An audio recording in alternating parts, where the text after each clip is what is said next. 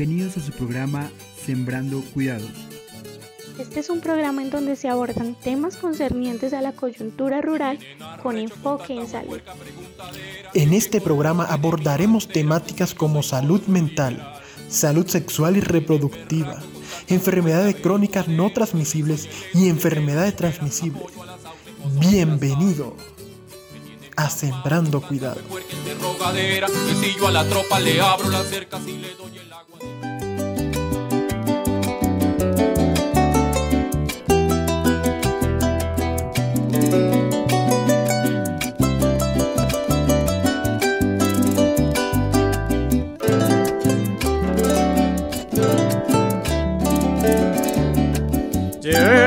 Tristeza en el alma.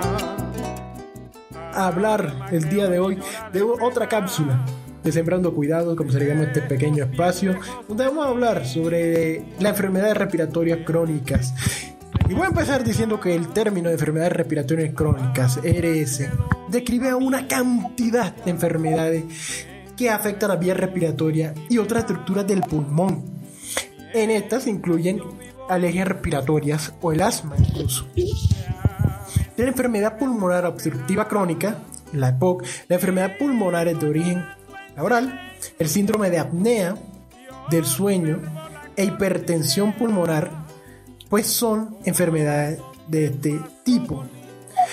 Por ejemplo, la persona que se está ahogando cuando están, porque, cuando están durmiendo, pues entra dentro de estas enfermedades. La rinitis alérgica o la fiebre del heno, la apnea del sueño, lo que te estaba mencionando, la hipertensión pulmonar, otra de esas enfermedades crónicas que afectan la vida de millones de personas en todo el mundo. Angie, te doy la palabra porque me acompaña en esta cápsula. Hola Armando, hola a todos. Bueno, claro que sí, vamos a hablar entonces de la epidemiología de las enfermedades respiratorias. Eh, resulta que en el mundo hay 235 millones de personas afectadas por el asma. Esta es la enfermedad crónica más común entre los niños, pero también afecta a los adultos.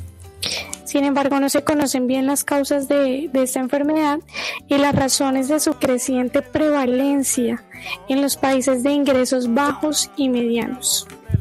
Es así. Angie, la complemento en esta parte. Un 90% de los afectados de enfermedades respiratorias como EPOC, por ejemplo, viven en países de ingresos bajos y medianos, lo que nos da una referencia que estas enfermedades se relacionan con el modo en que vivimos y que nos desarrollamos en nuestro trabajo y nuestra vida diaria. Bueno, hablando sobre un poquito sobre la contaminación, hay que tener en cuenta que los popos, los productos químicos como los vapores, humos irritantes, como el humo del tabaco, son factores de riesgo que pueden llevar a enfermedades pulmonares de origen laboral, asma y EPOC. Igualmente, eh, hay que tener en cuenta con esas cocinas que funcionan con combustible sólido y que pueden ser contaminantes para uno y, enfermarlo. Entonces le doy la palabra a Angie para que nos hable sobre la prevención y factores de riesgo para evitar esto. Bueno, los principales factores de riesgo para la enfermedad pulmonar son muy conocidos, eh, sin embargo, la mitigación de estos riesgos previenen o, reducen el impacto de la enfermedad pulmonar. Háblanos sobre el control del tabaco, Iván.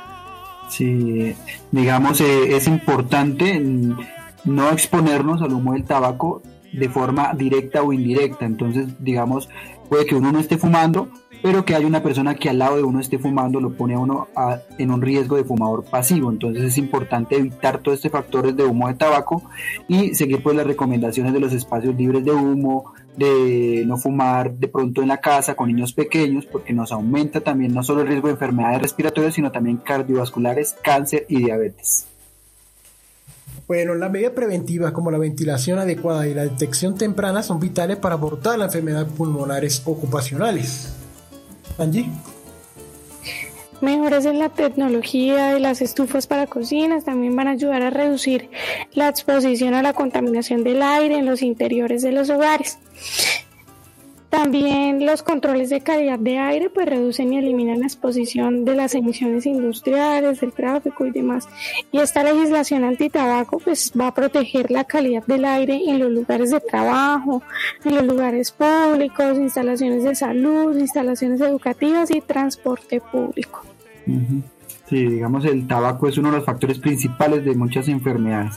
Y eh, la nutrición debe ser también complementaria con estos cuidados porque tener una mala alimentación también nos condiciona a tener enfermedades respiratorias. La evidencia también muestra que la salud del niño en el primer año de vida determina la salud respiratoria de él. Es decir, el tabaquismo de la madre embarazada puede afectar negativamente la función del pulmonar del niño al nacer. Angie. El tratamiento para estas enfermedades respiratorias crónicas pues varía dependiendo de la condición. Aunque algunas de estas eh, son incurables debido al daño permanente en los pulmones, pues lo, lo más importante ante todo es mejorar la calidad de vida y seguir el tratamiento que se determina que se ordena por el médico tratante. No suspenderlo hasta que sea indicado por el médico y continuarlo hasta que, hasta que ellos definan y mejorar obviamente la capacidad pulmonar, haciendo ejercicios respiratorios y el tratamiento que ellos indiquen. Bueno, esto fue todo por hoy en Sembrando Cuidados. El alma se me atropella, pensando las noches me despelo, y si me duermo es soñando la amarillez de su pelo. Me siento como en el aire, como los pájaros cuando van en pleno vuelo, nada más pensando en ella, siento que estoy en el